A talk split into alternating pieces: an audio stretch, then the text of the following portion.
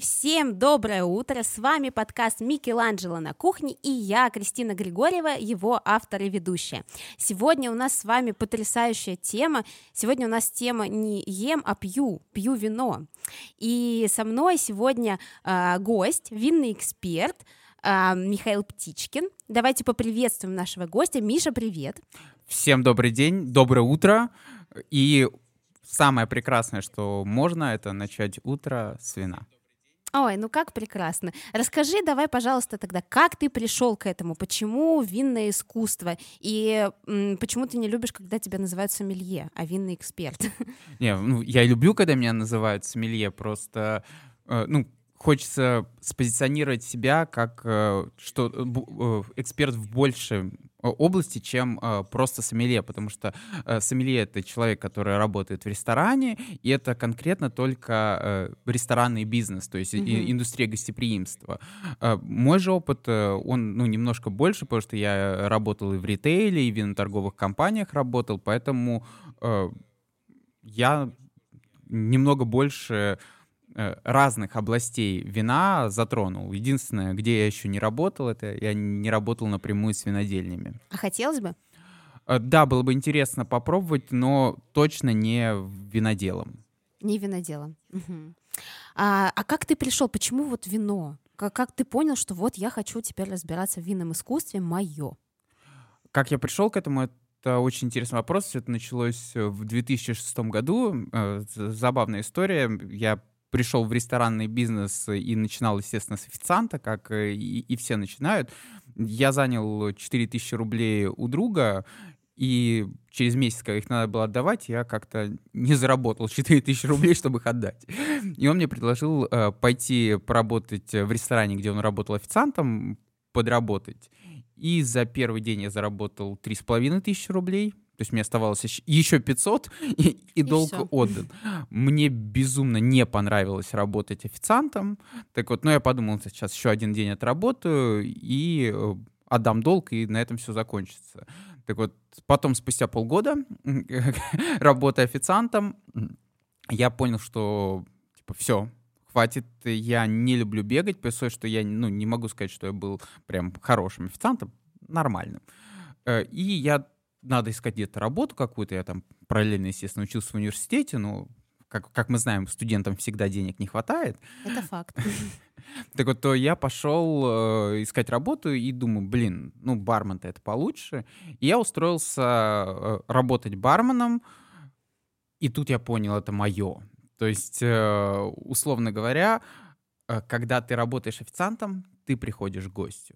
Когда ты работаешь барменом, гость приходит к тебе. А, то есть тут больше статус у бармена, получается.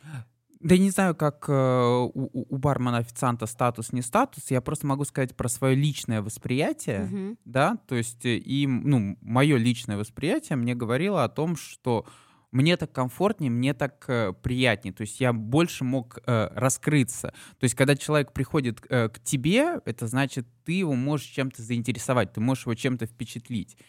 И стал вопрос в том, а как вообще, что давать гостю, чем его впечатлять. И на тот момент, э, условно говоря, было э, два э, направления, по которым мог пойти бармен. То есть тогда был популярен флэринг, то есть это вот бросание бутылок, вот это красивое. Это называется флэринг. Да. Угу. Хорошо, я даже не знала. Я, я немного потренировался, отбил себе все руки и понял, что флэринг — это не мое. И второй вариант — это, конечно же, начать разбираться в напитках. Сначала я пошел по коктейльной линии, то есть я начал как раз-таки изучать э, коктейли. На тот момент коктейльный уровень Питера был безумно низким, то есть... Э, Чего не скажешь а сейчас. Да, да, а, а, абсолютно сейчас другая история на тот момент, типа, коктейли все были э, условно компотными, да, то есть это сок и алкоголь. Угу. Э, и особо ничего крутого я тогда сам себе придумать э, не мог. А ты мог так, вот гость подходит к тебе, и ты мог определить по внешнему виду и настроению, что ему сейчас нужно? Ну смотри, на самом деле это всегда лотерея. Угу. Ты, э, ты можешь попробовать, но ты э, должен быть готов, что ты промахнешься самый интересный вариант, вот когда вот эта история там типа а порекомендуйте мне, что вы думаете, что мне подойдет. Мгм. Самый крутой вариант в этой истории, когда ты гостю говоришь, давай так, я сейчас тебе сделаю коктейль, который, я уверен, тебе понравится, и если он тебе не понравится, ты за него платить не будешь, и я на твоих глазах его вылью в раковину. Так вот, и вот этот вот момент, что там, типа, э, э, ты говоришь, что ты готов э, вот выкинуть коктейль э, ради гостя, он обычно впечатляет людей, и, И- ни один человек мне после та- такой подачи не сказал, что ему коктейль не понравился. Хотя я уверен, что ну, сто сто процентов э, была история, когда я не попадал э, во вкус гостя, потому что ты никогда не можешь попасть в 100% случаев. Да, То есть- но это было эффектно. Да, это было эффектно. Так, вернемся в вине, к, ви- к вину. Так, ты решил, что по- по- пойти по этой, по этой винной дорожке и, Э, и я пришел и- в школу. Я, я пошел по этой барной дорожке. Я сначала э, изучал э, коктейли, потом я э, изучил кофе, потом я изучил э, пиво, э, потом я стал э, бар-менеджером, бренд-барменом. У меня было 11 баров в подчинении там в Питере, еще там парочку в других городах. И в какой-то момент я понимаю, что, ну, я, условно говоря, дос- до- достиг какого-то предела э, в барном развитии. Всегда можно было дальше идти, углубляться в миксологию эти истории, но мне хотелось понять э, вино. И я пошел учиться на сомелье. Я даже больше скажу, я э, уволился с э, работы в э, баре э, и устроился э, в компанию, которая занималась э, крепким алкоголем, потому что э, у меня была четырехдневка с, по 20 часов э, рабочих э, в неделю. Э, то есть я 4 дня по полдня работал. Мгм. И это позволяло мне параллельно ходить на а, обучение.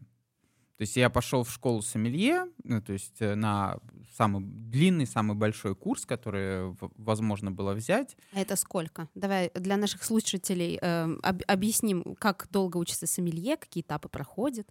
Ну, смотрите, э, самый быстрый вариант, который есть, это там какие-нибудь курсы за два месяца. Э, Самый, наверное, самое длинное обучение в школе сомелье — это где-то 6 месяцев. Но есть нюанс. Заканчивая школу сомелье, ты абсолютно не готов работать сомелье. То есть э, у тебя есть куча знаний про вино, но зачастую у тебя нету достаточно большого знания а, самих а, вин э, конкретных производителей. То есть, условно говоря, э, ну там возьмем, к примеру, Францию, Луару. В Луаре есть э, Сансер, и напротив, буквально через речку, есть э, Пуйфуме. И там, и там делают савиньон бланы. И они сами по себе разные Мгм. когда ты учишься в школе сомелье, тебе дадут попробовать одну бутылку Сансера и одну бутылку Пуи-Фуме. Ну, ты попробуешь их. Ты, ну да, они разные. Ну да, там мне сказали, что вот э, Пуи-Фуме — это минеральность, это э, кремень там какой-то там, я вот могу почувствовать в, в ароматах.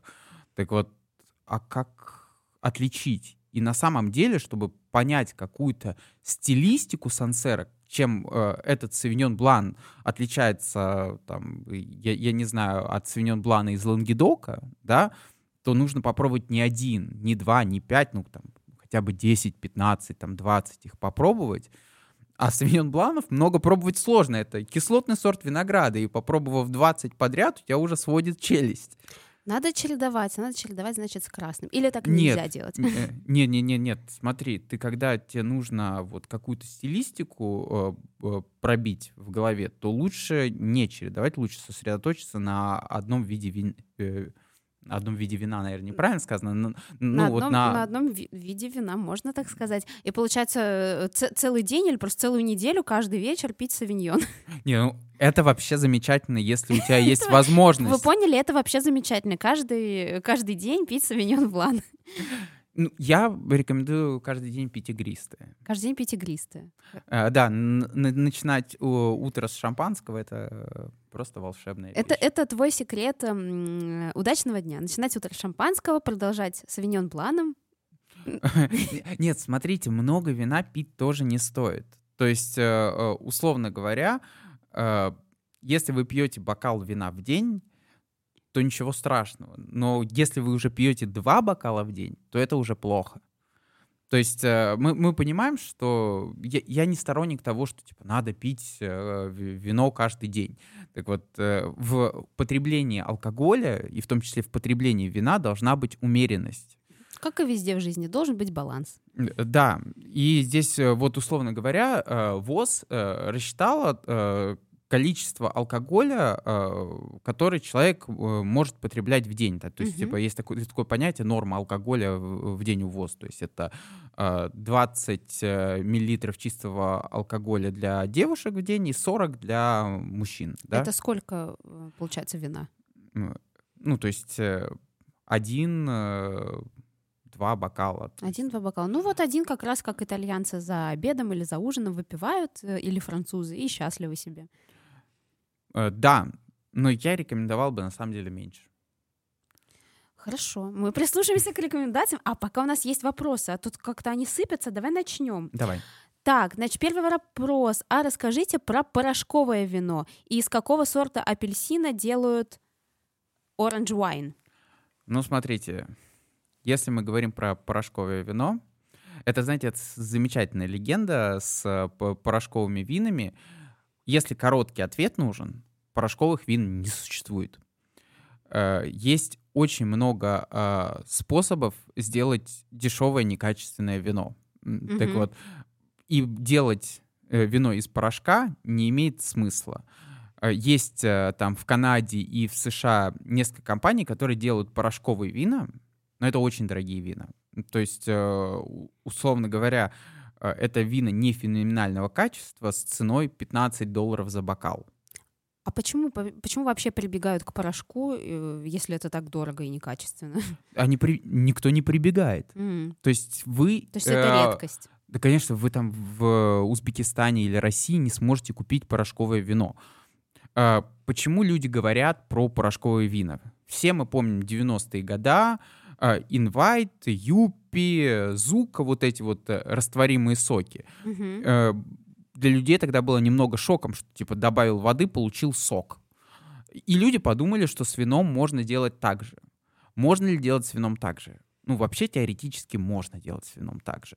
То есть, условно говоря, можно э, высушить э, виноград, то есть убрать э, оттуда э, всю влагу, э, потом добавить э, туда э, воды, да, угу. э, запустить процесс брожения, потому что сахар-то остался, если мы угу. убрали влагу, сахар остался. Дрожжам есть, э, что есть. Но прикол в том, что если мы так сделаем, вино будет очень сильно горчить.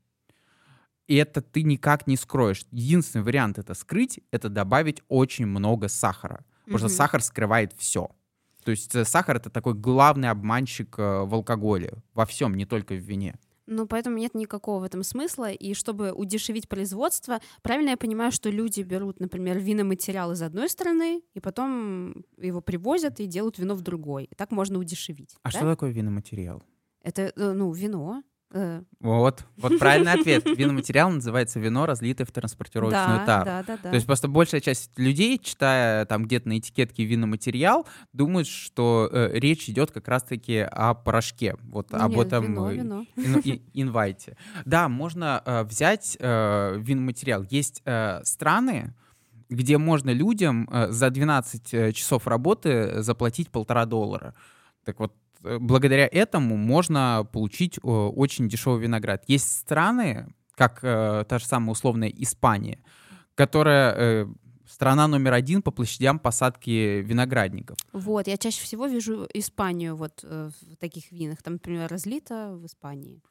Все очень просто ты можешь э, пост э, поставить э, достаточно... Там много равнин в Испании еще. Ты можешь поставить достаточно широк, э, широкие э, ряды э, виноградников. И есть такие машины, которые собирают виноград сразу с двух сторон. Mm. Ну и плюс э, самый важный момент, который э, есть э, в вине, мы когда э, делаем вино, мы контролируем урожайность, мы контролируем, сколько будет э, винограда на виноградной грозди.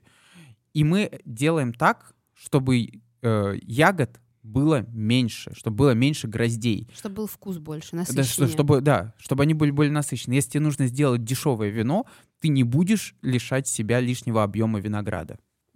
все понятно. А, а про оранж э, очень короткий ответ, потому что это очень большая тема, чтобы э, про нее рассуждать. Оранж делается из белых сортов э, винограда, и э, он так называется, потому что вино само приобретает оранжевый цвет благодаря выдержке в квевре. Это грузинская технология, которая сейчас становится популярна по всему миру.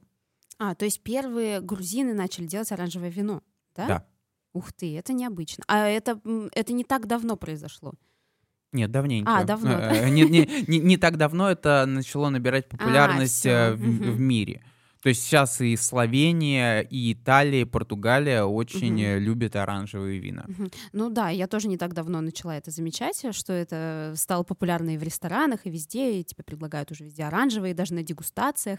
А что такое зеленое вино, если мы про цвета начали говорить? Вот есть португальское вот Вино это ви- верде. вино- вино верде, да. Э, Надо понимать, что зеленое вино, э, вот это вино верде, оно может быть и белым, и красным, и розовым. Мгм. И при этом зеленым. Все, все очень просто. Зеленое значит, что э, виноград э, собран чуть раньше, чем наступила фенольная зрелость.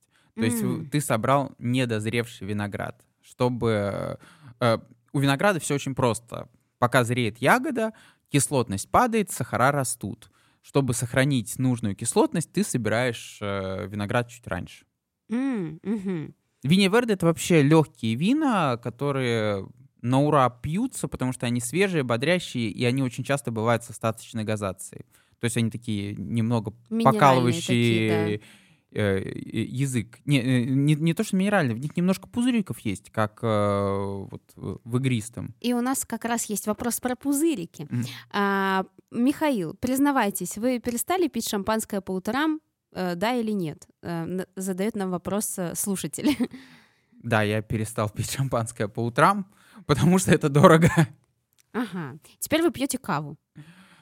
Нет, каву я пью тоже не так часто. Так вот, сейчас по утрам я обычно пью кофе. Мгм. А если мы уже заговорили про игристое, как выбрать вот хорошее игристое? Как понять? Потому что часто бывает, что пузырьки, они, э, ну, во-первых, э, сводят с ума немножко, и сложно понять за этими пузырьками сам вкус. Ну, смотрите, условно говоря, игристые можно разделить на две э, группы. То есть э, это сделано э, вино классическим методом и так называемым э, э, методом ферма. А теперь для чайников. Да, только э, фирма не, не- неправильное слово, ну э, ладно, то есть э, акартофорным методом и э, классическим методом. Что такое картофорный метод? А картофор — это большая емкость, где вино бродит. Классический метод, э, ну, где, где Мгм. происходит второе брожение. Ага. Классический метод — э, это когда э, вино, э, второе брожение происходит э, в бутылке. Чтобы Мгм. сделать игристое вино, Мгм, сначала делают тихое вино, а потом туда добавляют сахар, дрожжи и еще раз э, весь процесс запускают. То есть вы можете сделать игристое либо в бутылке, вто- второе брожение, либо в этом большом а- акартофоре. Да. И э, вот э, это называется метод шарма, который я случайно в голове назвал ферма. Ну, по созвучности М, в Ничего, голову, мы вас простим. в голову пришло не то слово. Так вот, вот метод а, шарма, э, он появился не, ну, не так давно. А на вкусе это отражается? Да, конечно. Да? Э, А как? э, Это отражает... Ну, смотрите, когда мы делаем э, вино классическим методом, так вот это занимает там от 6 до очень там долго месяцев. Так вот, э, а методом шарма мы можем это сделать вино за 21 день. М, То есть это очень коммерчески прибыльно. Это не только коммерчески прибыльно, э, это еще и две разных стилистики. То есть э, вот методом шарма э, у нас делается вино просека. Безумно М, популярное сейчас э, вино в мире. И это такие легкие, цветочные вина. Так вот, когда мы делаем классическим методом, э, что, э, что происходит, когда мы делаем классическим методом? Там э, прошло две недели, дрожжи съели весь сахар и умерли. Упали э, на дно бутылки. Мгм, После чего у нас вино на- настаивается на этом тонком дрожжевом осадке. мгм. И э, оно настаивается очень долго, и, условно говоря, самый популярный продукт, в котором у нас есть дрожжи, это... Хлеб? Абсолютно верно. Значит, какие нотки приобретет игристое вино? А, значит, он будет как булочка. А, приобретет хлебные нотки, конечно. Как, как французский круассан. А, поэтому, э, когда мы говорим про шампанское, которое минимум 12 месяцев э, вот, находится в э, контакте с этим тонким дрожжевым осадком, естественно, у нас главные ноты шампанского — это вот хлебные нотки. Такие. Угу. Но это шампанского, которое произведено в регионе Шампань. Да-да, угу. конечно, когда мы говорим про шампань. И здесь, э, возвращаясь, как выбрать э, игристое, вопрос, для чего вы хотите выбрать игристое? Хотите вы уткнуться носом в бокал и сидеть наслаждаться сложным, э, невероятным ароматом? Или у вас вечеринка у бассейна, где пьяно и весело? Если у вас вечеринка у бассейна, где э, пьяно и весело, то, наверное, просека будет получше, потому что у вас ветер будет уносить весь аромат э, вина, угу. э, а во-вторых, у вас не будет времени э, торчать носом в бокале и что-то искать. Вы просто хотите легкое, питкое вино. Угу. А шампанское его можно выдерживать? Там с годами оно становится лучше или к игристому вину это не относится? Смотрите, э, вот пока э, вино не снято с осадка, оно будет становиться лучше. Угу. После того, как вы сняли его с осадка, развитие все равно продолжается в бутылке. То есть оно все равно развивается. Но здесь история не столько, э, не столь сложная, как э, с тихими винами. Угу. То есть э, в тихих винах выдержка в бутылке имеет гораздо большее значение, чем любая выдержка до этого. Там неважно, где вы выдерживали, в дубе, там, в бетонных яйцах, там, в нейтральной емкости. Бетонные яйца — это что? Э, ну, есть такие емкости, вот э, из бетона они были модные в 90-х годах, э, вот выдерживали в бетоне. И они имели форму яиц, поэтому бетонные да, яйца. Да. Ух ты. У нас еще есть один вопрос. Блейзер или Golden Cap? И прежде чем вы ответите, надо расшифровать для слушателей и для меня, что значит и первое, и второе. Э, что такое Golden Cup, я не знаю. А вот Blazer — это дешевый э, напиток, э, модный вот как раз-таки в нулевых годах. Может быть, и в 90-х, но в 90-х мне нельзя было по закону пить алкоголь, поэтому я не знаю, был ли он там модный. Но Blazer сам по себе — это такой алкогольный коктейль, который уже сразу готов. Самый известный блейзер — это вот «Виноградный день» с запахом Изабеллы. А, а, а, Golden Cap я вот погуглила, это то же самое. Это что-то коктейль с яблочным вкусом, коктейль да, с грушевым вкусом. Я понял, это такой типа э, сидр. Пробовал uh-huh. я и то, и то uh-huh. в свои студенческие годы, конечно же. Я в целом могу сказать, отвратительно и то, и то. Э, по одной простой причине, что вы не наслаждаетесь вкусом таких э, напитков. У них настолько концентрированный вкус, что это даже больно пить. То есть вот, э, знаете, когда вы едите чипсы, угу. э, вот очень много есть марок современных чипсов, они все в специях. И вот, типа, первый вкусно, второй вкусно, а потом через какой-то момент прям уже больно, потому что все эти специи разъели вам э, полость рта. Это да. слишком концентрировано. Слишком концентрировано.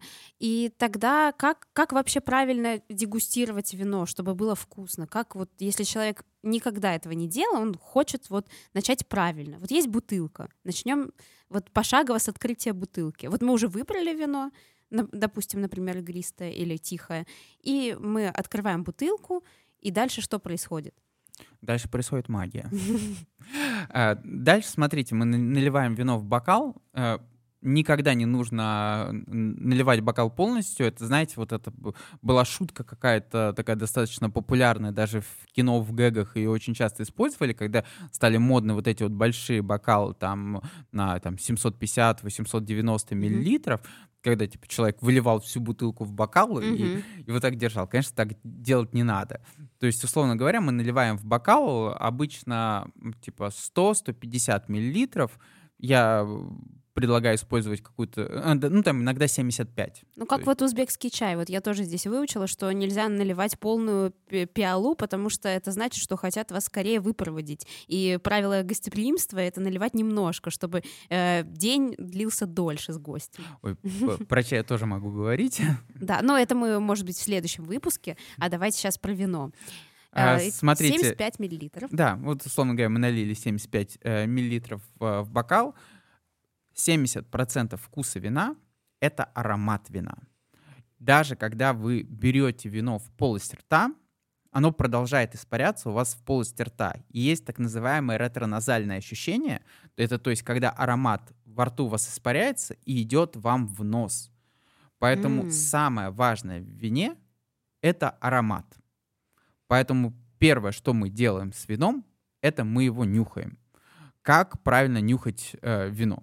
Все очень просто. Мы сначала перемешиваем вино в бокале, после чего наклоняем его, подносим нос максимально близко к вину и вдыхаем э, аромат. Зачем мы все это делаем, вот эти вот э, все процессы? Все очень просто. Перемешиваем вино, чтобы освободить прекурсоры ароматов.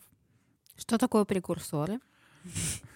Нас сегодня, мне кажется, нужно в словарик вынести в выпуск, э, чтобы потом все могли это запомнить. Э, э, это те соединения, которые отвечают вот за наше восприятие ароматов, те соединения, которые я очень сейчас упрощаю, но это... Да, те... это то, что нам нужно упростить.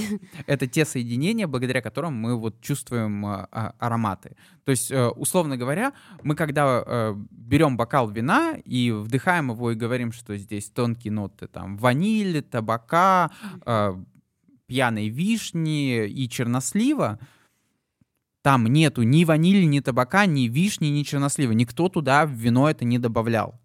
Так вот, это прекурсоры, это те же самые соединения, которые есть э, в ваниле, табаке, черносливе и вишне. И так как мы когда-то это уже чувствовали, а если бы мы этого никогда не нюхали и не чувствовали, мы бы не могли определить, да, что там есть ваниль, слива. Да. И, и получается, эти, э, э ну, как бы нос э, относит сигналы нашему мозгу, что вот это было там, и поэтому мы сейчас можем это чувствовать, правильно? Да, да, аб- абсолютно верно. Так, и мы почувствовали, значит, первые ароматы. Почему это делают несколько раз? Почему есть первый нос вина, второй нос вина? Это как вот в парфюмерии есть э, главный аромат, есть шлейфовые, есть сердце и так далее. Ну, смотрите, э, во-первых, когда мы говорим про первый, второй э, и, и третий нос вина, так вот, то мы не совсем говорим про то, что мы понюхали вино первый, второй, третий раз когда мы говорим про первичные, вторичные, третичные ароматы, это ароматы, которые э, вызваны разными процессами. Первичный аромат вина — это ароматы, которые э, вызваны самой виноградной ягодой. То есть это те э, ароматы вина, э, которые э, свойственны э, э, самому сорту винограда. Когда мы говорим про вторичные ароматы вина, это те ароматы, которые мы получили благодаря э, э, тем процессам, которые мы делали с вином. То есть э, есть же очень много разных процессов, которые можно провести с вином, чтобы изменить его вкус. И самый простой вот вариант процесса, который мы можем сделать с вином, это, конечно же, выдержка в бочке, потому что это ну, всем, mm-hmm. всем очевидно. Но сразу вам скажу, очень мало кто выдерживает долго вино в бочке. А третичные ароматы — это те, которые появляются с возрастом. Mm. Про бочку, кстати, вот я недавно слышала, что для того, чтобы был аромат как в бочке, добавляют какие-то кубики или чипсы, э, на- наструганные из бочки. Это правда? И вообще в чем получается разница? Есть ли разница, выдержится ли вино в бочке, или добавляются туда э, фрагменты этой бочки? Э, смотрите, давайте сразу скажем, что когда мы говорим про чипсы, кубики и, и, и прочие прочие вещи, да, вот про эту щепу, а, то мы в первую очередь говорим не про вино. Э, то есть, э, то есть вино не добавляется? С, с вином так в основном не делают. Так делают зачастую с крепким алкоголем. Mm. В чем э, вопрос, когда мы добавляем щепу? Вот там, в то, что мы должны выдержать площади соприкосновения. чем больше площадь соприкосновения, тем больше будет вот этих вот э, тонинных, дубильных веществ тянуться из э, этой щепы, из этой э, бочки. Тем самым мы ускоряем процесс.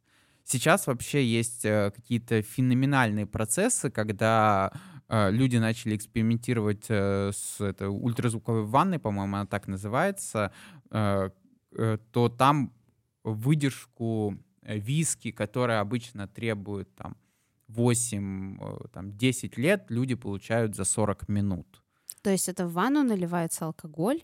Нет, нет, нет, нет, нет. Алкоголь наливается в емкость, Мгм. туда э, кладется щепа, эта Мгм. емкость ставится в ванну, в эту ванну наливается, я не помню, по-моему, вода или какая-то другая жидкость, включается этот ультразвук, создаются маленькие вихревые потоки, которые начинают э, делать микроудары по вот этой вот емкости, где у нас находится алкоголь.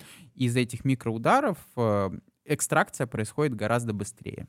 И таким способом делать не вино, крепкий, да, алкоголь какой-то? Э, Да, да. То есть, э, смотрите, э, история с вином, то, что если вы передержите вино в дубе, то есть выдержите слишком долго, вы его испортите.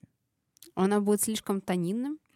Оно будет слишком тонинным, тяжелым э, и неприятным. У нас вообще в целом, когда мы говорим про какую-то более-менее долгую выдержку, это в основном это испанцы любят, да, то есть там гран резерва какая-нибудь, да, то есть э, там они и 60 месяцев могут спокойно выдерживать, там и 70, там даже 120 бывает. Но с этим нужно очень осторожно работать, потому что когда у тебя во вкусе доминирует больше бочка, чем э, сам виноград, то это как минимум странно. Ну да, получается, ты пьешь какую-то бочку. И так мы про, э, почувствовали вку- э, аромат, и дальше мы уже переходим ко вкусу, да? Да, да.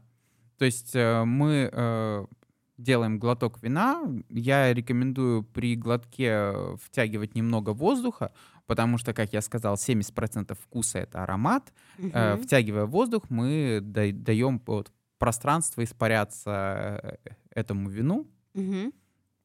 Ну, после чего мы прокатываем его в полость рта, держим столько, сколько нам нравится, и после чего проглатываем. И есть там вкус, а есть послевкусие, и там тоже различаются эти нотки. Э, Да, э, да, есть э, вкус, есть э, послевкусие. У вина обычно послевкусие не очень э, долгое. То есть, э, условно говоря, послевкусие измеряется в каудалях. То есть один каудаль — это, считайте, одна секунда. М, Так вот, и когда мы говорим про послевкусие, если оно там у вас после вина там секунд 10, то это достаточно долго. Мгм. Если мы говорим про крепкий алкоголь, там послевкусия могут длиться э, и минуты, и даже часы, и даже когда мы говорим про какой-нибудь там лаговулин, глафройк, такие вот дымные очень виски, то ну, мы можем там на следующий день проснуться и чувствовать вот это вот какое-то вот послевкусие, этот торф и йод. Ого, серьезно. А как отличаются нотки во вкусе и в аромате? Сильно ли они э, конфликтуют с собой? Смотрите, вообще э, могут конфликтовать, могут не конфликтовать. Вино должно быть сбалансированным. Если вы почувствовали один аромат, а вкус абсолютно не соответствует э, этому аромату, то чаще вас это расстроит, э, чем а, обрадует. Поэтому э, винодел, когда делает вино, он старается все-таки сделать так, чтобы все было гармонично. А как, как он это делает? Как он понимает, что, э, что нужно сделать, чтобы было э, гармонично, вкусно и ничего не конфликтовало? Магия. Магия. Да, их учат в школе магии. А я надеялась, что сейчас мы услышим секрет от Михаила, как же сделать вино сбалансированным. Смотрите, на самом деле э, виноделие это очень тяжелая профессия, очень сложная профессия, потому что на вкус вина влияет такое безумное количество факторов. То есть вот если есть такой термин теруар, то есть это вот э, зона, где э, выращивают э, виноград, это же И- не только зона, это еще и винодел. Это не только зона, это и микроклимат, макроклимат, там менеджмент лозы, как вы ее... У лозы есть куча разных вариантов подвязок, э, у лозы есть куча разных... э, Вот ты можешь по-разному ее подрезать. Э, Ты, когда работаешь с лозой, ты можешь использовать пестициды, фунгициды и гербициды, можешь их не использовать. Ты можешь выпалывать всю, э, всю травку, которая есть рядом, можешь ее не выпалывать. А если не выпалывать, тогда э, вкус этой травы будет э, влиять на вино? Я не думаю, что если ты будешь не выпалывать травку, то ее вкус будет влиять э, на вино. Ну, каким-то Но образом. э, здесь, понимаете, здесь есть история такая, э, когда мы говорим про органическое, биодинамическое, натуральное виноделие, то это очень сложная история, э, потому что когда мы п- про такое виноделие говорим, то это виноделие, э, которое говорит о том, что виноградник — это экосистема. То есть, что все, что происходит э, вокруг, что все, что растет вокруг, все птички, которые летают вокруг, червячки, которые ползают, жучки, все создает уникальную экосистему. Мгм. И э, поэтому они не используют там пестициды, гербициды, поэтому они не используют тяжелую технику. Есть такое понятие, как гравитационное винодельня, когда не используются насосы, чтобы перекачивать вино. То есть, э, когда не используется никакая тяжелая техника, чтобы она не придавила землю не убила червячков. М, то есть это максимально эко-френдли Greenpeace, получается. Это биодинамика или органика? И в чем вообще разница? Ой, Я просто пробовала вот, э, э, а, наверное, пару раз в жизни я пробовала, э, ну, я теперь не знаю, наверное, биодинамическое вино в Хорватии, в винодельне Роксаныч называется, просто, ну, потрясающая винодельня с таким невероятным видом на виноградники и с отелем, ну, просто вау. А вино само, оно, ну, оно очень другое, ну, прям вот, э, ну, вот чувствуются вот эти нотки брожения, и оно немножечко похоже на сидр, такой натуральный. Смотрите, здесь э, очень сложная история. Начнем с органического вина. Вроде бы, по идее, все должно быть понятно, но виноделие — это такая область, э, где каждый сам себе начальник. В каждой стране свое законодательство, которое регламентирует, что такое органическое вино. Так вот, самое жесткое в этом плане законодательство — это законодательство США, самое мягкое — это законодательство Великобритании. Э, Ну, мы, естественно, говорим про вино произведенное. Чтобы вы понимали, в Великобритании тоже делают вино. Так вот, на э, южной ее части. М, Так вот, э, поэтому очень... ус- А, и есть сертификаты органические. То есть ты, когда делаешь органическое вино, соблюдая некоторые правила, ты получаешь право иметь сертификат. Давайте условно скажем, что органическое виноделие — это э, виноделие, когда мы не используем пестициды, фунгициды и гер- гербициды. Мгм. То есть, э, когда мы не используем химию, чтобы вы понимали, э, сами по себе пестициды, фунгициды и гербициды были придуманы во время Первой мировой войны, чтобы убивать людей. Мгм. Так вот, после этого у людей осталось очень много вредных газов, и они подумали, а почему бы нам их не продолжить использовать, раз мы не можем больше убивать людей. Э, Страшная история. Да, не будем в нее углубляться. Лучше про вино. Э, Так вот, э, и это очень сильно помогает в фермерстве, да, то есть в аграрном деле они очень сильно помогают. Они убивают всех жучков, червячков и так далее. И, следовательно, у тебя ягода и само растение не повреждается. Когда мы говорим про биодинамику, биодинамика — это не только правила, это философия. Мгм. Это очень сложная философия, которая э, местами э, э, граничит э, с эзотерикой какой-то, и местами она э, граничит э, с гомеопатией. Э, В чем э, особенность э, биодинамики? То есть э, это как раз-таки вот от- отношение к э, биоди- би- биодинамика не только к виноградникам относится, она может ты и картошку биодинамическую можешь э, растить. А, Она относится биодинамика к тому, как ты подходишь э, ко всей системе. Это как раз-таки ты не используешь никакой тяжелой техники, ты собра- собираешь виноград по лунным циклам. То есть ты Ого. э, там в 4 утра встал и пошел в темноте собирать виноград. Так вот, это как раз-таки, когда ты виноград, э, винограднику включаешь классическую музыку. Это когда ты используешь так называемые биодинамические препараты. Самый известный биодинамический препарат — это препарат 501. Что это такое? Это коровий навоз, который запихнули в коровьи рога, там, О, э, я, я, я, я, честно говоря, периодически путаю, по-моему, там э, весной, ой, осенью его закопал на винограднике, весной выкопал, Мгм. и после чего ты делаешь процесс динамизации. Это когда ты берешь бочку с водой, Мгм. совсем чуть-чуть туда вот этого вот коровьего навоза э, кидаешь и начинаешь размешивать палкой, пока оно все не растворится. Час по часовой стрелке, час против часовой стрелки. И вообще еще там нужно, типа, крутить его так, чтобы э, воронка, которая образовалась, только касалась дна. То есть, ну, вот такая вот... э, э, А, э, а что с этой водой с навозом дальше делают? Ты опрыскиваешь виноградник. А, опрыскиваешь виноградник. Ну, То есть э, там есть много разных э, при- Мгм. препаратов, которые связаны с э, разными частями э, животных, Мгм. так вот, которые ты потом э, используешь. Ну как это влияет на вкус, вот что нам важно? На самом деле, с научной точки зрения, я не могу сказать, э, как это влияет на вкус, но биодинамические вина, они действительно другие. Они действительно не похожи на классическое виноделие. Но, с другой стороны, есть важный нюанс. Винодел, который занимается биодинамикой, он чуть ли не 24 часа, 7 дней в неделю сидит рядом с этим вином и следит, чтобы за ним все, с ним все было хорошо.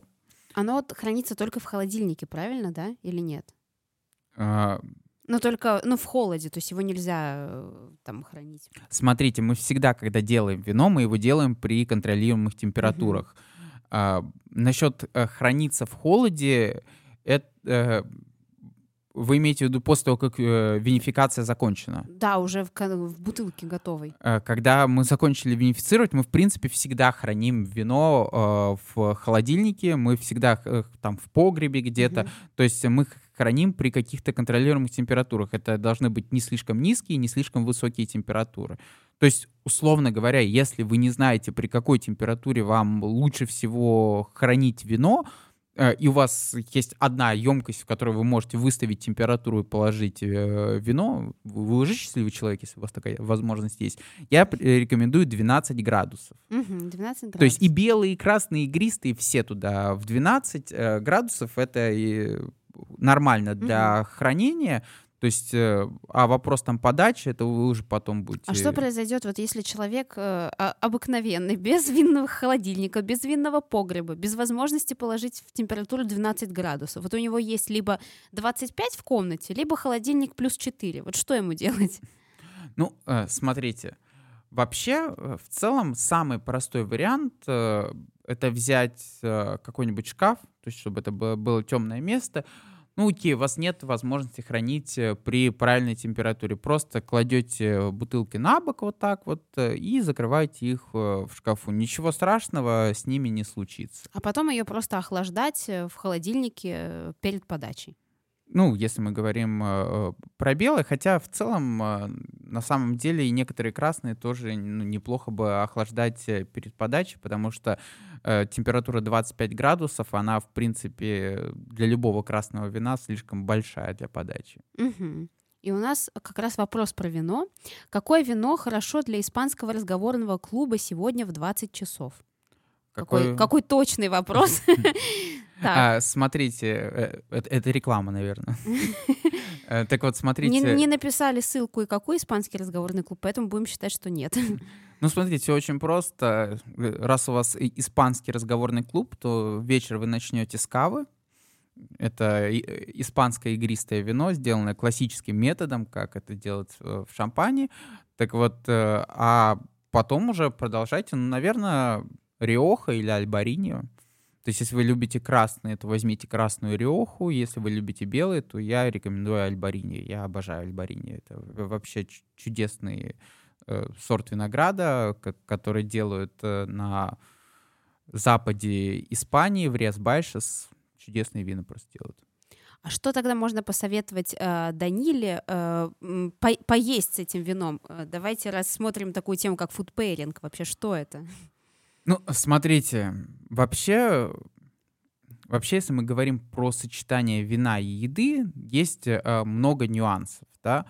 А, самый простой вот принцип, который я рекомендую всем исходить из него, чтобы не запариваться, чтобы сильно не думать, это принцип цветовой палитры. То есть какого цвета еда, такого цвета напиток. То есть, условно говоря, если вы едите там белую рыбу, да, к ней белое вино. Если вы едите там красное мясо, там баранину, говядину, то возьмите красное вино. Так вот, надо помнить только несколько нюансов, что свинина — это белое мясо. Так вот, а тунец и лосось — это красная рыба. То есть к лососю тоже мы берем красное вино.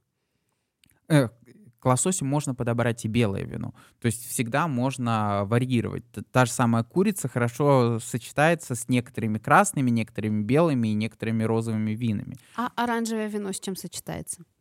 Оранжевое вино э, мы относим э, к белым винам. Угу. Но здесь, понимаете, э, очень интересная история в том, что чем сложнее вино, ну, то есть в своем комплексе ароматов и вкусов, тем сложнее к нему будет подобрать э, еду.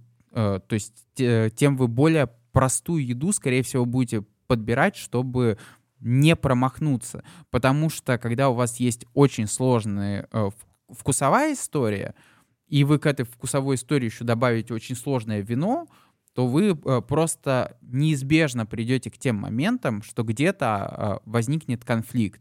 То есть э, под возникнет конфликт я не говорю, что это будет, э, ну, типа, невкусно сочетать.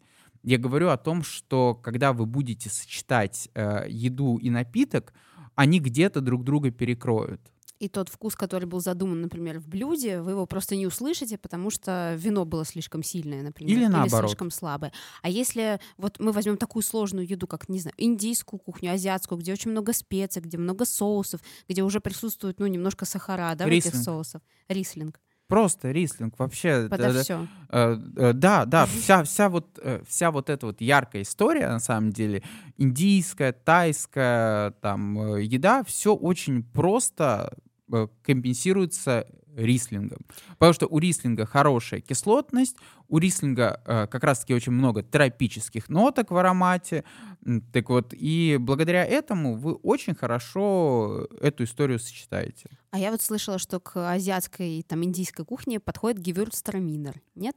Да, Тоже да, подходит. подходит. Ну, э, э, смотрите, вообще Гевюрцтраминер э, это очень... Э... Яркое вино, такое праздничное, по вкусу. А. Ну, мне он напоминает праздник, такой конфетный, букетный. Смотрите, это очень специфическое вино, потому что оно далеко не всем нравится. По одной простой причине. Это э, очень... Э, это ароматный сорт mm-hmm. винограда. Uh, у нас uh, вот uh, самые известные примеры это как раз-таки Гевюрцтраминер и, и это мускат угу. да, то есть э, это такие яркие, так, даже задушливые, так вина, скажем.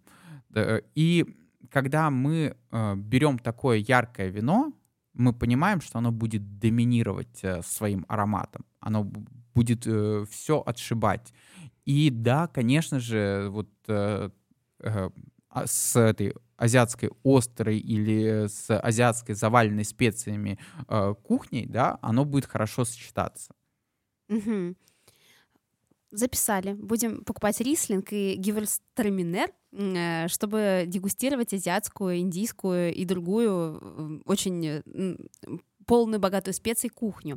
А вот зависит ли вообще качество вина от его цены? Как вот на какую цену нужно ориентироваться в магазине, если ты хочешь взять, ну вот от какой стоимости мы вообще идем, ну можем в долларах, например, чтобы всем было удобно, а, чтобы вот э, не, не ошибиться. Ну смотрите, история в том, что э, цена не всегда соотносится с качеством. И здесь э, условная э, история в том, что еще очень сильно зависит от региона. Из того же самого США вино привезти дороже, чем из Франции. Я не очень хорошо знаю логистику Узбекистана. Я, по крайней мере, ну, я могу, сказать, как это для России было, где э, работал. Условно говоря, э, там вино за полтора доллара, купленное во Франции, вино за полтора доллара, купленное в США, это два разных э, уровня, потому что, ну, если ты привез вино за полтора доллара из США, вы представляете, сколько там э, было себестоимости самого вина. Угу. Поэтому здесь э, всегда очень э, сложно говорить, э, потому что нужно разделять на регионы. Угу. То есть э, в той же самой Франции, к примеру, очень э, дорогая рабочая сила. В том же самом Чили можно платить человеку полтора доллара за сутки, и он тебе будет спокойно собирать за это виноград. Да, поэтому говорят, что чилийские вина очень хорошие и недорогие. Именно, наверное, поэтому. С Чили очень сложная история, потому что, э, по сути, эти вина раскрылись недавно, то есть это где-то вот в 90-х годах, и раскрылись они с того, что туда поехали знаменитые виноделы, да, то есть э, Роберт Мондави, э, Мишель Ролан, э, Ротшильды. Так вот, благодаря этому там начало развиваться виноделие такого высокого уровня. Конечно же, все вот эти виноделы туда сунулись, потому что там стало дешево делать вино. Угу. Так, еще у нас несколько вопросов. Спасибо за прекрасный выпуск. Вопрос немного глупый, но все же. Михаил, а какое самое дорогое вино вам приходилось пробовать и как впечатление? А стоило ли оно своих денег? У меня похожий был заготовлен вопрос, а, э, но мой вопрос был, какое самое интересное вино вы пробовали, какие и какие были впечатления? Давайте на два ответим сразу. Ну, смотрите, самое дорогое вино, которое я пробовал, это был Батар Монраше 57 года это э, стопроцентный шардоне. А, и я могу сказать, что э, я пробовал его в семнадцатом, по-моему, году, по-моему, как раз ровно 60 лет тогда было. И сколько оно стоило? Я не платил. А нет, ну вообще вот э, самое дорогое это сколько, чтобы мы ну, все обалдели сейчас и упали ну, со ну, стульев? Ну, не знаю, ну, ну 5-10 тысяч долларов ага, за понятно, бутылку. Да, все, упали, все сели. ну, Понимаете, я за это вино не платил денег, да, поэтому... ну просто чтобы интересно, чтобы мы уже подготовили, что это очень важное вино, которое весит. Ну, условно говоря, здесь нужно понимать, что ты, когда пробуешь э, разные шардоне, у них все равно есть э, общая линия, да, то есть если ты там пробуешь, э, условно говоря, а, шабли, ты там найдешь вот это вот яблочко соленоватое какое-то такое, да, то есть какие-то там нотки ананаса, и когда ты будешь пробовать шардоне из Напы, да, Калифорния, Э, так вот, то ты там найдешь яблочный джем, к примеру, mm-hmm. да, то есть эти ананасы, они там могут оказаться консервированными ананасы. Но ты понимаешь, что есть какая-то единая линия. А когда ты пробуешь шардоне, которому 60 э, лет, и э, оно такое, знаете, цвета уже такого концентрированного, такого желтоватого, да, mm-hmm и ты его пробуешь, и первое, что ты чувствуешь, это ароматы трюфеля, грибов, э, земли и так далее, mm. так вот, то ты понимаешь, что оно абсолютно не похоже на те шардоне, которые ты пробовал. Я могу сказать, что это феерическое впечатление попробовать такое вино, но могу сказать, что человек, э, который не занимается вот этим вот поиском чего-то интересного в вине, скорее всего, сказал бы, что Не То есть, э, понял. Да, есть да. Надо подготовиться к такому феерическому опыту, прежде чем его испытать. Да, конечно, потому что когда мы говорим вообще про э, сложные какие-то вина, это не всегда э, доступная и понятная история. То есть э, здесь есть профессиональная деформация. Если говорить про самое интересное вино, очень сложно выбрать самое, когда ты попробовал такой гигантский э, спектр. Ну, что я могу, приходит на ум? Э, я, я могу рассказать про достаточно особое вино. Это вино с очень небольшой винодельни, если не ошибаюсь, в Каталонии было. И мне его принесла э, моя подруга, которая его передал лично винодел.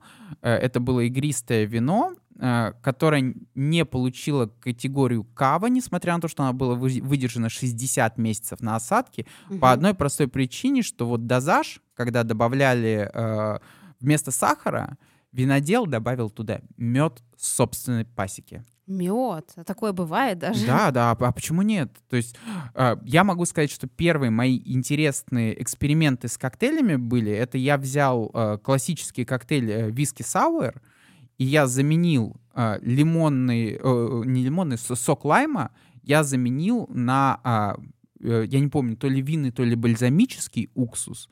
Так вот, а сахарный сироп я заменил а, на мед.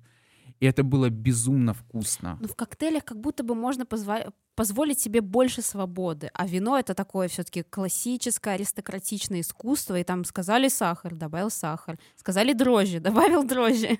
Смотрите, э, на самом деле, э, вот есть очень интересная история. Мы когда э, говорим про новозеландский савиньон, все знают, что это, это просто такой взрыв тропических вкусов.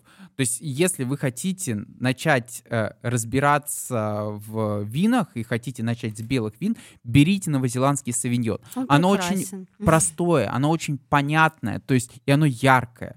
Э, И здесь у вас не потребуется каких-то сложностей, когда вы берете бокал, вас спрашивают, что вы чувствуете, а ты вино.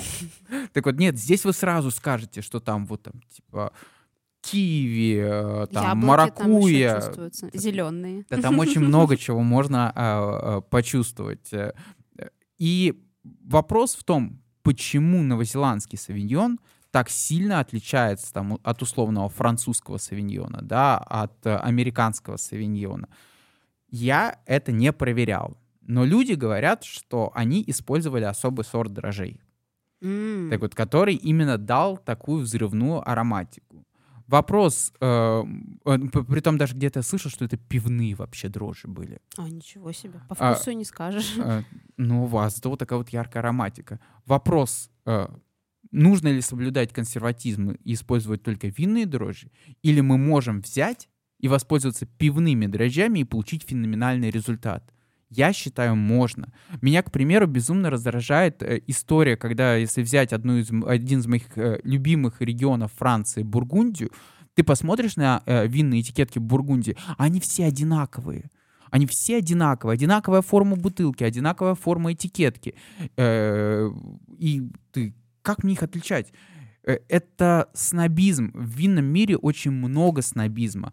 И поэтому я люблю, условно говоря, американское виноделие, где, по сути, можно все.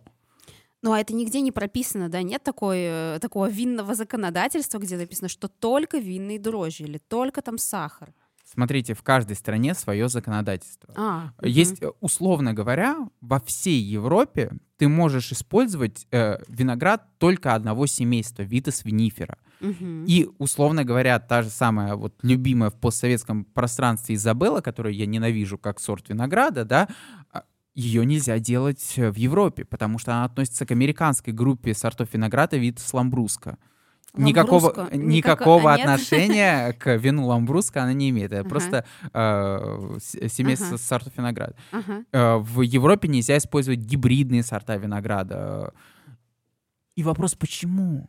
То есть, э, ну, условно говоря, понимаете, то, что мне не нравятся вина, которые делают из Изабеллы, это не значит, что из Изабеллы нельзя сделать э, хорошего вина. Я как-то общался с одним крутым э, винным специалистом и, и говорю, я жду, когда появится какой-нибудь винодел, который сделает э, э, крутое вино из Изабеллы. А он говорит это типа, как в анекдоте про неуловимого Джо, нафиг никому не нужно. Э, И, возможно, да, это так, но мне бы хотелось э, посмотреть, как э, хоть кто-нибудь попытался бы раскрыть потенциал этого сорта винограда. Потому что пока что у него нулевой потенциал. М. Ну, возможно, все еще в будущем все еще придет. И у нас еще последний вопрос, а, очень не- необычный, на мой взгляд. Какие хорошие марокканские вина? А в Марокко вообще вино производят? Э, Да, в Марокко делают вино. Я пробовал и марокканские, и тунисские вина. Я вообще пробовал вина из э, очень странных э, Стран? Так вот, э, по сути, я не смогу вам посоветовать марокканские вина, во-первых, потому что я пробовал мало марокканских вин. И зачастую а, проблема в том, что вы когда будете, э, ну, если вы, вы вряд ли сможете купить марокканские вина не в Марокко, так Мгм. вот, э, и когда вы будете пробовать э, марокканские вина, скорее всего, вы проб- будете пробовать их в, турити- в туристической зоне. Условно говоря, находясь в туристической зоне, э, если это какой-нибудь all-inclusive, я вообще не рекомендую пить пиво, которое вы можете в отеле пить по all-inclusive. Потому что э, это всегда вина низкого качества, которые, ну, типа, рассчитаны на то, чтобы как бы добавить какое-то предложение. Поэтому марокканские вина я вам не посоветую. Я сейчас даже, честно говоря, пытаюсь вспомнить. Я помню, что я пробовал какие-то марокканские сорта винограда, то есть не международные, не те, которые вы везде а, встретите. Автохтонные. Да, автохтонные. Но вспомнить их сейчас, к сожалению, не могу. Так вот, Мгм. и, условно говоря, я по- попробовал недостаточное количество марокканских вин, чтобы, Чтобы посове- советовать. посоветовать какое-то Мгм. конкретное вино. Хорошо, ну это вообще инте- интересный вопрос про марокканские вина. Надо э, углубиться, съездить и изучить какие-то местные винодельни. Ну и давайте наш эфир прекрасный подходит к концу. Давайте дадим какой-нибудь совет людям, которые хотят вот начать разбираться в вине, но вообще не знают, с чего начать. Ну, на самом деле, с чего начать, я уже сказал. Новозеландский савиньон блан.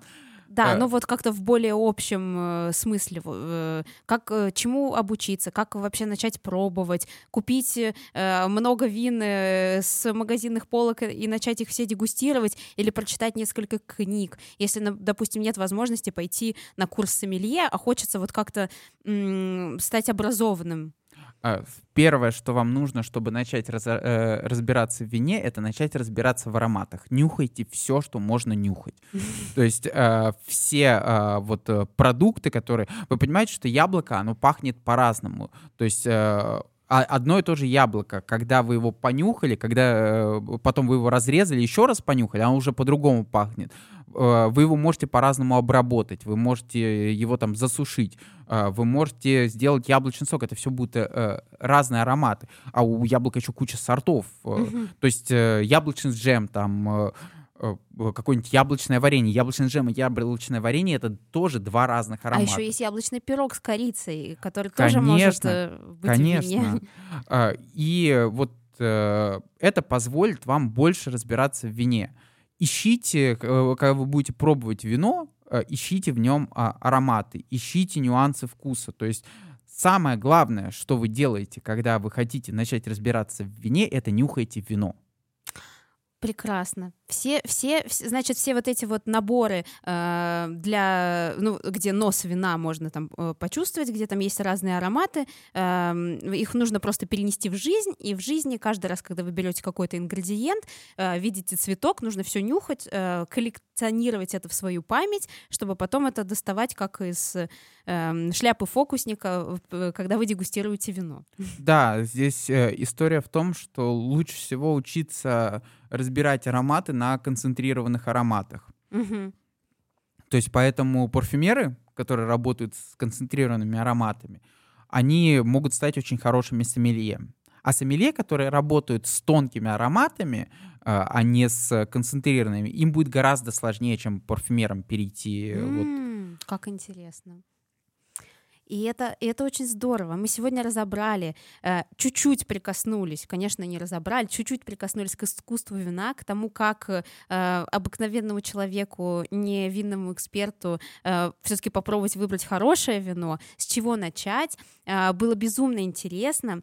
Э, Михаил, благодарю вас за сегодняшний эфир. Я надеюсь, что всем понравилось. Э, Все ставьте лайки, слушайте, э, пишите комментарии, отмечайте нас, отмечайте Радио Тьюб. И сегодня, вот э, нам пишет Данила, спасибо за эфир, благодарю, что слушали. И встретимся с вами через две недели э, с новым гостем или без.